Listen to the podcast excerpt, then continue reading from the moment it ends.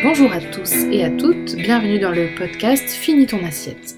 Je suis Léa, diététicienne et épicurienne, et je souhaite vous aider à avoir une alimentation plus saine et puis surtout plus sereine. Ensemble, je vous propose de démêler le vrai du faux sur la nutrition, je vous propose de démonter des clichés et de vous donner des petites pistes pour euh, mieux manger. Je vous partagerai aussi euh, un petit peu mon aventure entrepreneuriale depuis la création de mon cabinet de diététique que j'ai ouvert en 2020. Pour être sûr de ne manquer aucun épisode, abonnez-vous. Je vous souhaite une très bonne écoute. Dans l'épisode d'aujourd'hui, on va parler d'un cliché selon lequel euh, les matières grasses sont mauvaises pour la santé.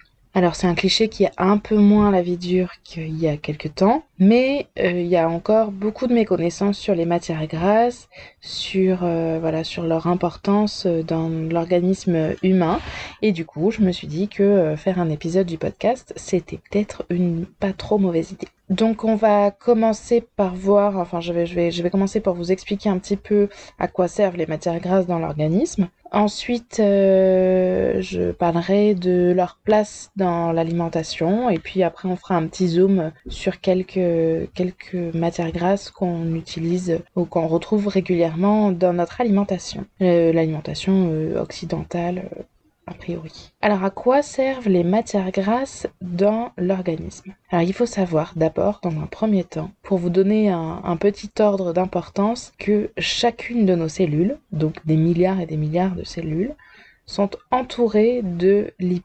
Donc les lipides, ce sont des matières grasses. Euh, c'est pour voilà pour vous donner un petit peu l'échelle d'importance. Il faut savoir aussi que euh, les matières grasses qui sont euh, apportées par l'alimentation sont des vecteurs de vitamines qu'on appelle liposolubles parce que voilà, elles sont intégrées dans, le, dans la graisse, elles ne peuvent pas s'intégrer à de l'eau par exemple. Il y en a quatre, c'est les vitamines A, D, E et K. La vitamine A, elle a un rôle très important au niveau de la vue, la vision, elle a un rôle aussi dans la croissance, en particulier voilà chez, l'enfant, l'adolescent, elle est particulièrement importante. Elle a un rôle aussi dans le renouvellement cellulaire, dans le système immunitaire et elle a une action qu'on appelle antioxydante, c'est-à-dire qu'elle protège l'organisme de, du vieillissement en fait, qui, qui serait dû voilà, à une oxydation des cellules, etc. La vitamine D, elle, a, elle, est, elle est protectrice du squelette, en fait elle favorise l'assimilation du calcium dont euh, j'ai parlé déjà plusieurs fois, euh, en particulier je crois dans l'épisode où je parle des groupes d'aliments. Donc euh, voilà, si vous voulez en savoir un petit peu plus sur le calcium, vous pouvez aller écouter ou réécouter cet épisode. Voilà, donc la, vitamine D, elle a un rôle primordial dans, dans l'assimilation du calcium, ce qui fait qu'elle peut protéger le squelette.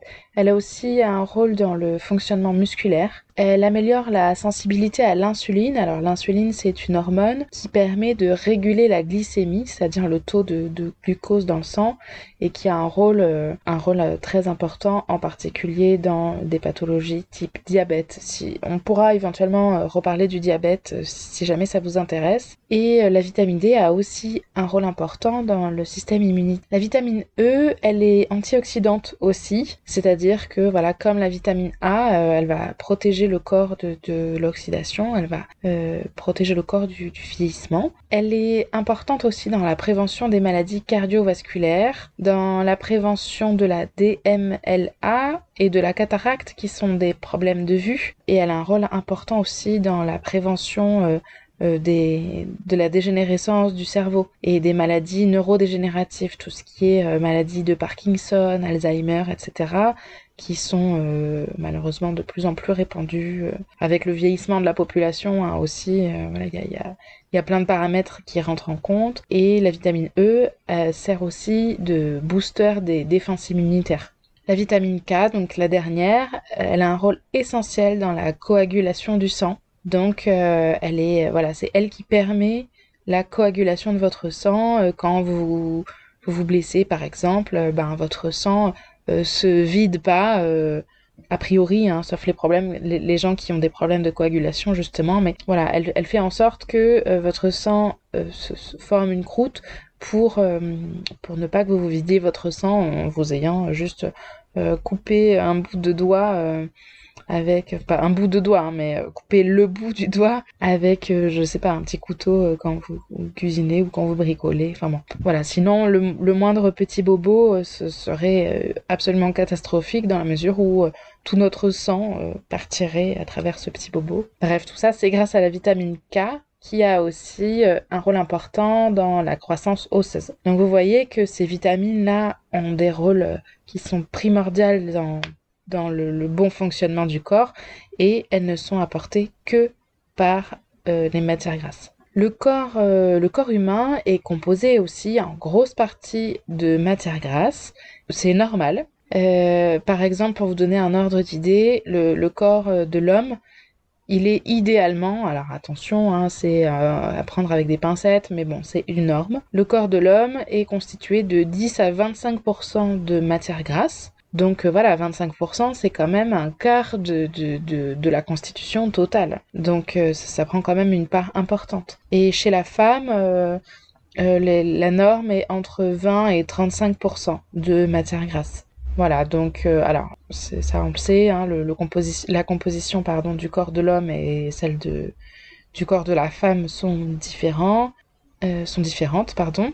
En particulier euh, en prévision d'une d'une grossesse, voilà, de la, conception d'un bébé dans le corps de la femme, qui nécessite du coup d'avoir plus de réserve parce que à ce moment-là, euh, il aura besoin de plus d'énergie, euh, voilà, il aura besoin de, dépenser plus d'énergie pour faire cet énorme boulot de, de concevoir, de créer un être humain à partir de deux petites cellules à l'origine. Voilà, au niveau donc des rôles de, des matières grasses dans l'organisme, c'est aussi port d'énergie. En fait, le corps est constitué euh, en grande partie de masse grasse parce que cette graisse corporelle, elle sert euh, à faire des réserves d'énergie, entre autres, pour les moments où on mange pas. C'est-à-dire que si on n'avait pas cette graisse-là, eh ben, il faudrait qu'on apporte de l'énergie euh, constamment pour pouvoir compenser les dépenses qui sont faites tout le temps. Donc euh, c'est ce qui permet en fait d'avoir de la graisse dans le corps, c'est ce qui vous permet de faire 3, 4, euh, éventuellement 5 repas dans la journée,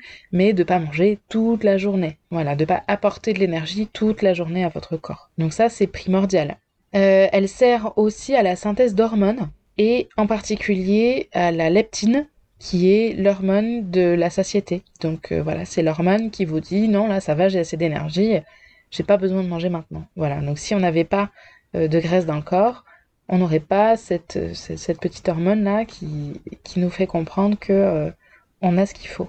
Voilà, donc vous voyez que la, la, graisse dans l'organisme, elle a des rôles qui sont hyper importants et donc on ne peut pas s'en passer. Et du coup, pour entretenir ça, il faut apporter des matières grasses par l'alimentation. Normalement, l'alimentation doit couvrir à peu près euh, sur toute l'énergie qui est consommée, donc euh, la, totalité de l'énergie, euh, voilà, des calories qui sont consommées dans la journée, il doit y avoir entre 35 et 40% de cette énergie qui est amenée par des matières grasses. Alors, il faut savoir que les lipides, donc les matières grasses, apportent plus d'énergie en plus petite, enfin en quantité égale, ils vont apporter plus d'énergie que euh, les glucides et les protéines, qui sont les deux autres nutriments euh, qui vont apporter de l'énergie au corps. Pour vous donner un ordre d'idée, 1 gramme de glucides ou de protéines, qui sont équivalents en termes d'énergie, va apporter 17 kJ d'énergie. Alors, le kilojoule, c'est une unité de mesure qui correspond à 1, 1 kJ, c'est environ 4,18, je crois, calories. Il me semble bien que c'est un truc à peu près comme ça. Donc voilà, donc 1 gramme de glucides ou de protéines, ça va vous apporter 17 kJ. Donc euh, bon, si vous préférez euh, voir à peu près ce que ça donne en, en calories, bah, il faut diviser par 4,18. Euh, Et il faut multiplier pardon par 4,18 et les lipides ça va apporter 38 kJ donc beaucoup plus pour 1 gramme donc, euh, donc voilà, les, les, lipides, les matières grasses, c'est ce qui apporte le plus d'énergie au corps. Il y a quatre types d'acides gras, donc qui vont être, c'est du coup les lipides qui vont être euh, euh, absorbés par l'organisme, qui vont être métabolisés par l'organisme, et il y en a qui sont à favoriser par rapport à d'autres. Il y a euh, il y a les acides gras qu'on appelle trans, les acides gras qu'on appelle saturés, les acides gras monoinsaturés et les acides gras polyinsaturés. Donc je vais vous détailler un petit peu tout ça. Les, acides gras trans, alors comme euh, son nom, leur nom l'indique, trans, ça vient de transformer. Ce sont des acides gras qui ne sont pas du tout naturels, qui ne, qui n'apparaissent pas en fait dans les, aliments, euh, les aliments naturels. Ça n'apparaît que dans les aliments qui ont été euh, transformés de manière industrielle. Ça sert par exemple d'agent de texture parce que euh, voilà ça, ça, fait en sorte que euh, le, la graisse ne soit pas liquide par exemple. Ça, ça permet voilà d'avoir texture un peu plus solide. Ça peut servir de conservateur, ça peut même servir de désodorisant par exemple les, les huiles de poisson, voilà, elles ont une, une odeur qui est très forte et ben souvent elles vont être un peu couplées avec euh, des acides gras trans pour baisser cette odeur qui pourrait euh, euh, ne pas être appétissante en fait. Alors il faut savoir que les autorités sanitaires essayent d'avoir une, une, teneur réglementaire. Je crois que c'est encore en pourparler ou je ne sais pas si ça a été si, si ça a été vraiment fait depuis, mais je sais que ça fait plusieurs années que les autorités sanitaires tentent de faire baisser la teneur réglementaire à moins de 1% du coup de la composition euh, totale des, des, aliments pour protéger la population. Donc euh, voilà, on sent bien que bah, s'il ne faut pas qu'il y ait plus de 1% euh, dans un aliment d'acide gras trans, c'est parce que bah, c'est pas c'est pas c'est pas des, des nutriments qui sont bons pour notre organisme. Donc ça fait partie des raisons pour lesquelles bah, l'alimentation industrielle euh, bah, il faut savoir un petit peu la choisir parce que euh, elle peut potentiellement avoir des effets vraiment euh, néfastes sur la santé. Encore une fois, encore et toujours, c'est une question de, place dans l'alimentation. C'est-à-dire qu'une alimentation qui est exclusivement industrielle va pouvoir avoir voilà, des effets négatifs sur la santé, mais ça ne vous empêche pas de manger euh, quelques aliments un peu industriels, plus ou moins transformés, euh, voilà, euh, de temps en temps, plus ou moins souvent. Enfin voilà, encore une fois, c'est une question de, c'est une question de proportion dans l'alimentation. Ensuite, il y a les acides gras qu'on appelle saturés. Alors, ils ont longtemps été diabolisés parce que on dit que bon, les acides gras saturés, ils ont un impact sur les maladies cardiovasculaires, etc. C'est vrai, mais avec des pincettes. C'est vrai s'ils sont consommés en excès parce que ils vont avoir un effet sur euh, un paramètre qui s'appelle le cholestérol. Il y a plusieurs types de cholestérol. Il y a euh, du bon cholestérol, c'est-à-dire que c'est plutôt euh, un cholestérol qui va protéger le système cardiovasculaire, et il y a du mauvais cholestérol qui va plutôt engendrer, encore une fois, à condition que ça soit excessif, etc., des maladies cardiovasculaires. Donc c'est vrai, que dans les acides gras saturés, il y a des paramètres qui vont, au moment de la métabolisation, c'est-à-dire du coup de la digestion par l'organisme, qui vont pouvoir faire augmenter ce mauvais cholestérol, mais en quantité, du coup les acides gras saturés consommés en quantité raisonnable possèdent absolument tous les avantages des matières grasses. Sachant que même dans les acides gras, il y a plusieurs types d'acides gras saturés. Il y en a cinq en tout et il y en a trois qui auraient des effets néfastes sur le système cardiovasculaire et les deux autres non. Donc voilà. Donc les acides gras saturés, ils ont leur place dans l'alimentation. Il faut essayer de ne pas les consommer en excès, mais comme tout le reste. Il y a aussi les acides gras qu'on appelle monoinsaturés. Alors ceux-là, ils sont euh, synthétisés par l'organisme, c'est-à-dire qu'il y en a dans l'organisme, l'organisme en crée par lui-même, mais pas suffisamment. Donc, il faut que l'alimentation en apporte. Euh, ils ont en particulier un rôle indispensable dans les structures cérébrales, donc voilà, les fonctionnements du cerveau. Ensuite, il y a les acides gras polyinsaturés, qui est donc la dernière catégorie. C'est les fameux oméga. On entend souvent parler, alors particulièrement des oméga 3, il y a aussi les oméga 6, les oméga 9, les oméga 12, enfin voilà, il y a plein d'oméga 3, d'oméga, pardon. Mais euh, les oméga 6 et les oméga 3 sont indispensables dans l'alimentation parce qu'ils ne sont pas synthétisés par l'organisme. Ça veut dire que euh, l'alimentation doit à tout prix les apporter à l'organisme.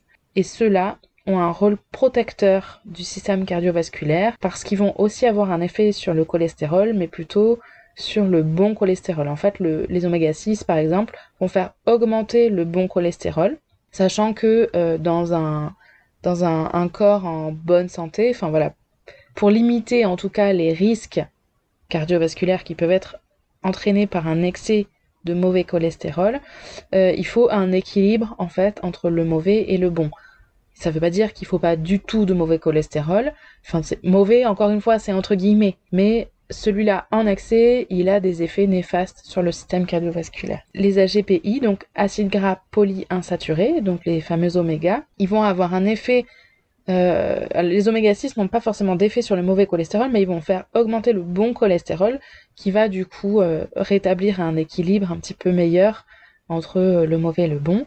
Et les oméga 6, ils vont faire augmenter le bon cholestérol, les oméga 3, pardon, ils vont faire augmenter le bon cholestérol, mais ils vont aussi faire baisser le mauvais. Donc ceux-là, ils sont vraiment au top du top dans la protection du système cardiovasculaire, parce que si on a une consommation qui est qui est, qui est euh, suffisante et appropriée en oméga 3, eh ben, on peut réduire euh, les, risques euh, cardiovasculaires.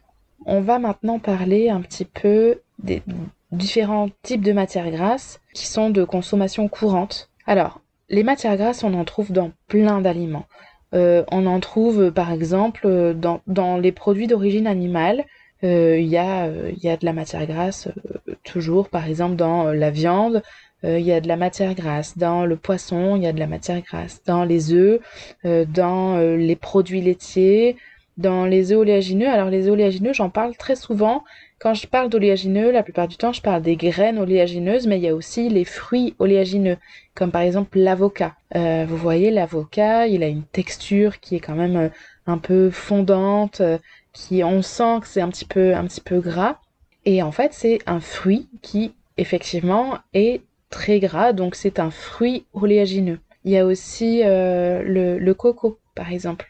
La noix de coco, vous voyez la chair de la noix de coco, c'est une, voilà, ça a une texture qui est grasse. D'ailleurs, on en fait de l'huile.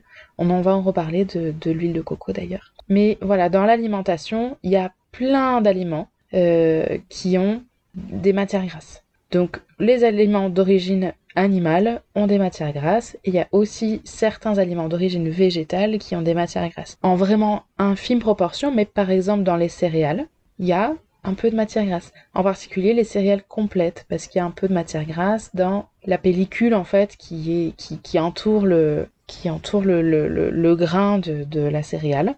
Alors, c'est pas du tout dans les mêmes proportions, hein, mais voilà, il y a des matières grasses un petit peu partout dans notre alimentation et, euh, et c'est du coup des, ça va vous apporter euh, une partie des, euh, des, vitamines liposolubles dont j'ai parlé un peu plus tôt et des acides gras, voilà, donc, que j'ai un petit peu détaillé un peu plus haut.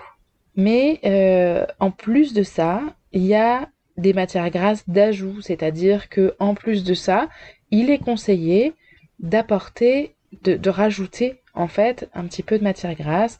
Alors en général, euh, c'est il faut un minimum d'une à deux cuillerées à soupe de d'huile ou équivalent dans l'alimentation par repas et par personne pour euh, voilà pour combler en fait les, besoins euh, les besoins en, lipides de l'organisme. Alors du coup là on va faire un petit zoom sur certains sur certains aliments. Je vous ai un petit peu parlé de l'avocat. Alors l'avocat, par exemple, en fait, il y a une différence à faire entre les matières grasses d'origine animale et les matières grasses d'origine végétale. Les matières grasses d'origine animale, elles sont pour la plupart plus riches en acides gras saturés, dont euh, j'ai parlé un petit peu plus tôt. Donc, euh, bon, elles ont euh, plein d'avantages et elles sont indispensables dans l'alimentation, mais il y a une, limite, c'est-à-dire qu'on ne peut pas manger que des, des matières grasses d'origine animale parce que elles sont voilà, riches en acides gras saturés et potentiellement en excès, elles ont un effet négatif, un effet néfaste sur euh, le système cardiovasculaire. Il faut savoir aussi qu'il y a quelques huiles, quelques matières grasses d'origine végétale qui a priori sont plus riches en acides gras mono et polyinsaturés, donc qui seront plutôt euh, plutôt favorables à la protection de, l'organisme. Mais voilà, il y, en a, y trois en particulier. Trois sources de, matières grasses végétales qui sont riches en acides gras saturés. C'est l'huile de palme, dont on parle beaucoup. Elle est, euh, incriminée dans plein de, dans de, d'aliments. Enfin, il y, a eu un peu une guerre qui a été, euh, montée contre euh, l'huile de palme. Donc sachez que c'est en partie parce que l'huile de palme est assez riche en acides gras saturés. Il y a aussi une dimension écologique évidemment qui est à prendre en compte. Évidemment, euh, voilà, en Europe occidentale, euh, bon, euh, des palmiers, il y en a pas beaucoup. on va le chercher dans, des zones qui sont plus tropicales, enfin dont le, climat est plus propice à la culture de, palmiers et voilà, ça, mène à une déforestation, etc.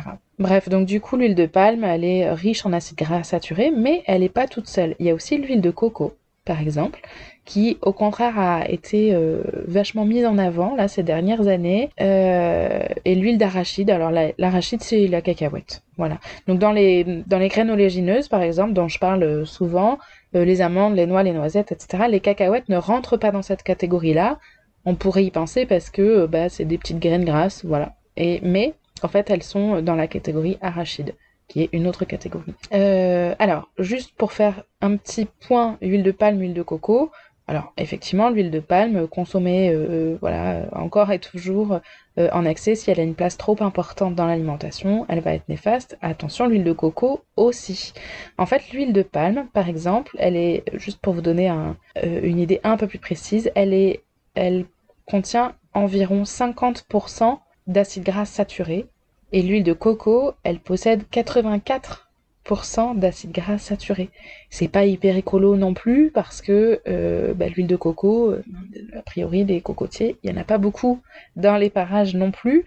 C'est forcément euh, dans des zones euh, qui sont différentes. Donc il y a la question du transport. Enfin, il y a, plein de paramètres euh, à prendre en compte. Mais euh, voilà, donc l'huile de coco a été vachement mise en avant par rapport à l'huile de palme qui a été hyper diabolisée. Mais finalement, bah, elles ont des profils qui sont pas tellement différents l'un de l'autre. Et l'huile de coco, ben, elle est elle est encore plus riche en acides gras saturés. Ça veut pas dire qu'il faut pas en consommer, voilà, en soi, bah, l'huile de coco, pourquoi pas, mais euh, dans, des, dans des, proportions raisonnables et pour votre santé et euh, voilà pour, euh, pour l'éthique de, de, l'écologie, quoi.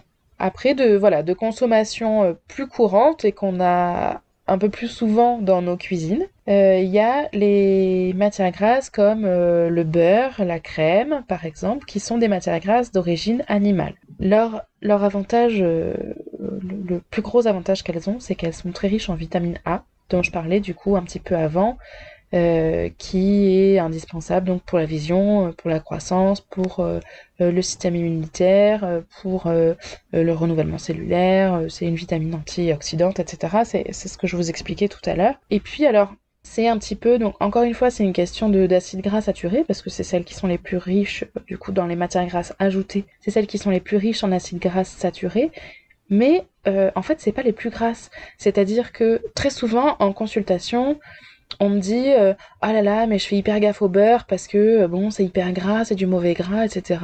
Pareil pour la crème. On me dit oui bon la crème c'est pas terrible machin c'est hyper gras et tout. Alors il faut savoir que par exemple l'huile n'importe quelle huile c'est 99 à 100% de lipides. Le beurre par exemple c'est 82% de lipides, donc c'est moins. Il y a d'autres nutriments avec. Et euh, la crème, la crème entière, par exemple, pour vous donner du coup le, degré le plus haut, c'est environ 30% de lipides.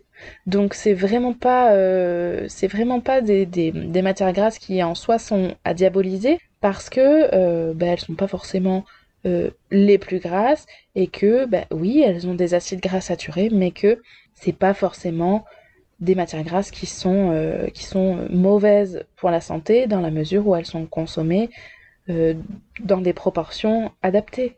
Voilà. Juste un petit, euh, détail sur les, les, matières grasses allégées. je les conseille pas du tout. Pourquoi?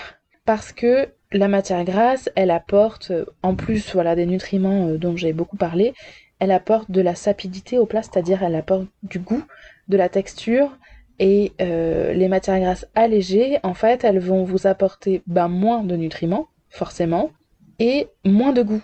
Ce qui fait que euh, si vous mettez, euh, genre, je dis n'importe quoi, un beurre allégé ou une margarine allégée, eh ben vous n'allez pas retrouver ce que vous cherchez dans la matière grasse, par exemple, au niveau du plaisir. Donc vous n'allez pas forcément être satisfait, satisfaite de de, ces apports-là et vous allez, votre organisme va vous en demander plus en fait. Il va vous dire mais non mais moi je voulais du gras et j'ai pas eu de gras.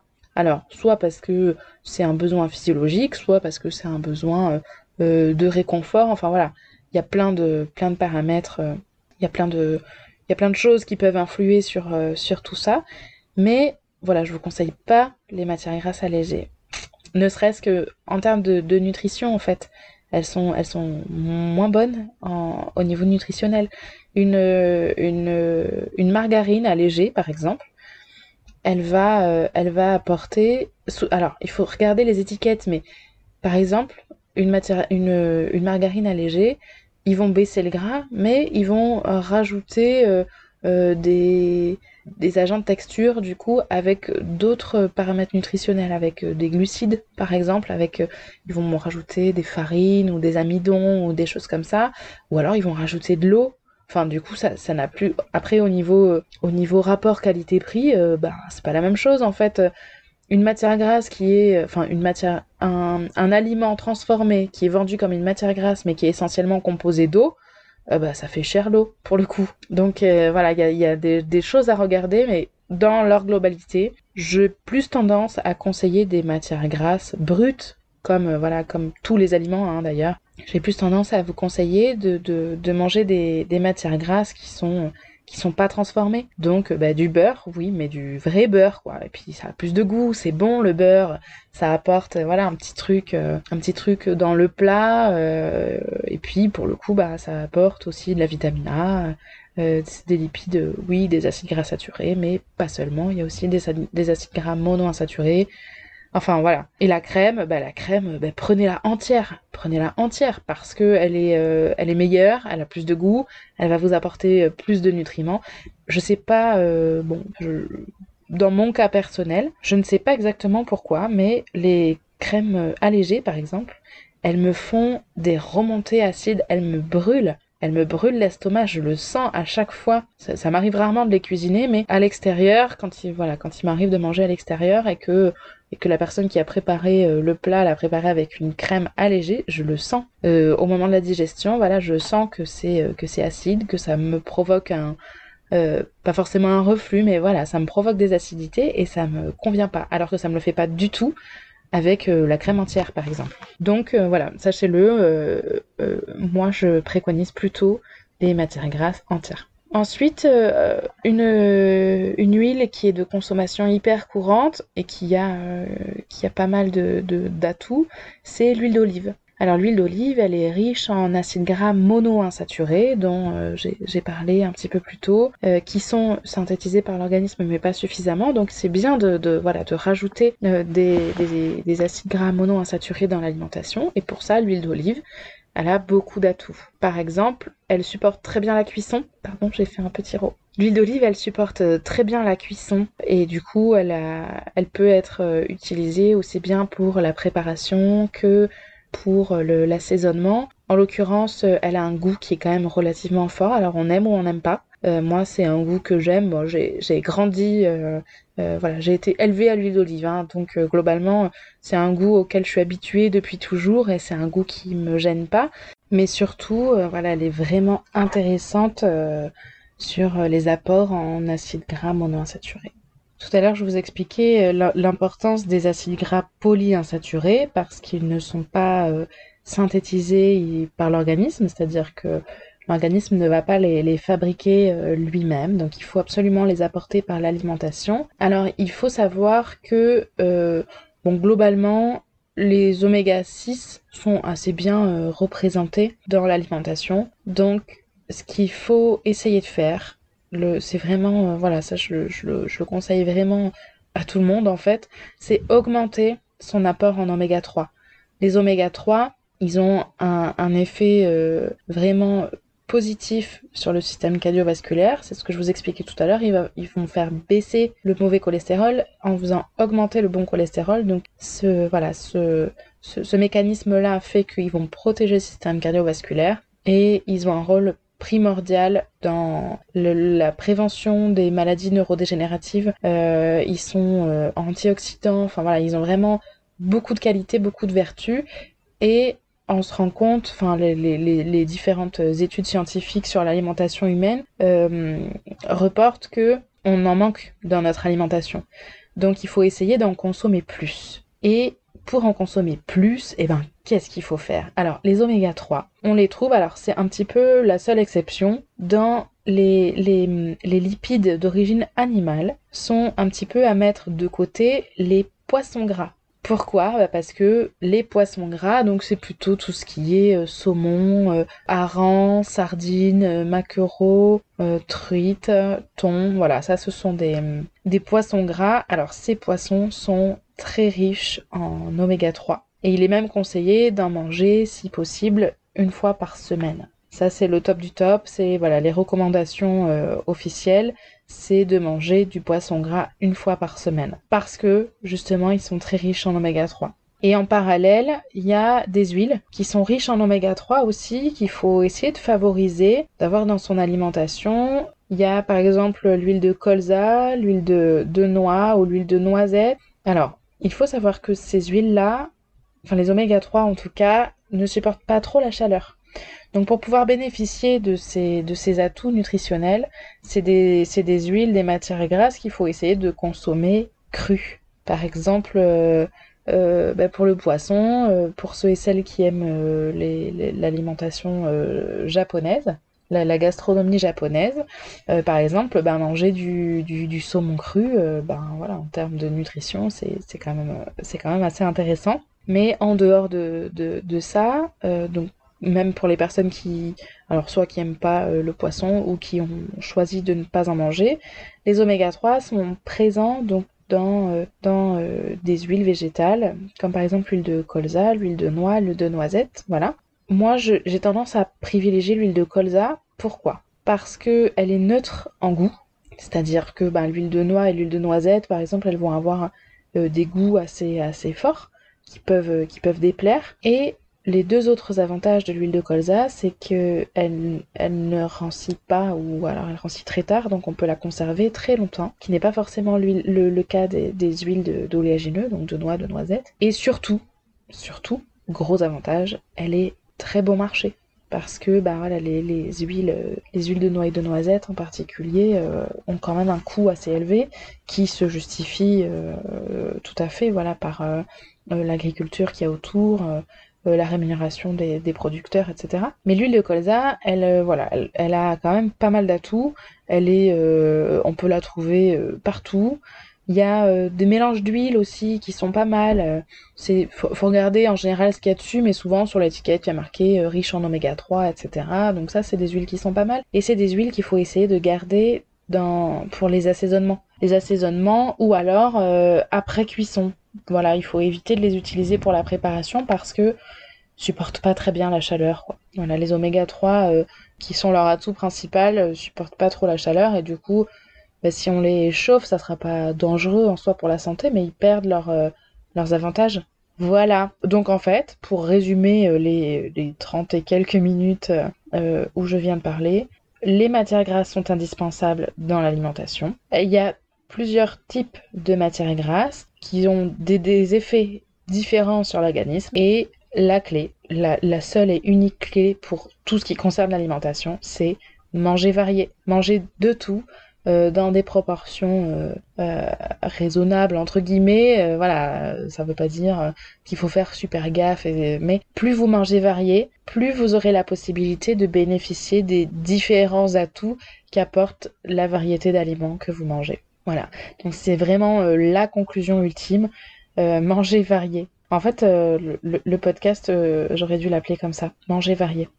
je crois que c'est vraiment ce qui résume le mieux, en fait, la, l'alimentation saine. Voilà pour aujourd'hui, je vous ai donné beaucoup beaucoup d'éléments. C'est pas forcément très simple, mais je pense que c'est des éléments qui peuvent vous aider un petit peu à faire le tri entre ce que vous entendez et, euh, et, ce qui voilà ce qui est vrai ça vous permet de, de, faire un petit peu le tri entre le vrai et le faux et euh, et de voir un petit peu bah, comment vous vous pouvez faire votre petite mixture pour euh, pour avoir une alimentation saine. Voilà. Bon, j'espère que j'espère que ça vous a plu, que que vous avez appris des choses. N'hésitez pas, euh, n'hésitez pas à venir échanger avec moi euh, sur tout ça. Enfin, je je, je, suis euh, je, suis hyper disponible sur bah, sur les réseaux sociaux, par mail. Enfin, il y a plein de plein de moyens différents de me joindre. Mais n'hésitez surtout pas. Ça me ça me fait super plaisir déjà de de, de recevoir les mails les mails ou les, les petits messages sur les réseaux sociaux que je que je reçois régulièrement. Ça me touche beaucoup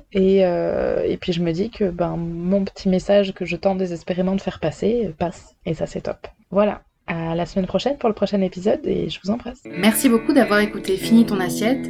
Si vous vous posez des questions sur l'alimentation, vous pouvez me les envoyer sur finitonassiette.podcast@gmail.com. Si vous voulez échanger sur l'épisode, vous pouvez me trouver sur ma page Instagram léavillard.diète. Euh, si ce podcast vous plaît, vous pouvez le partager pour m'aider à le faire connaître en mettant 5 étoiles sur Apple Podcast. En attendant, je vous embrasse bien fort et prenez soin de vous.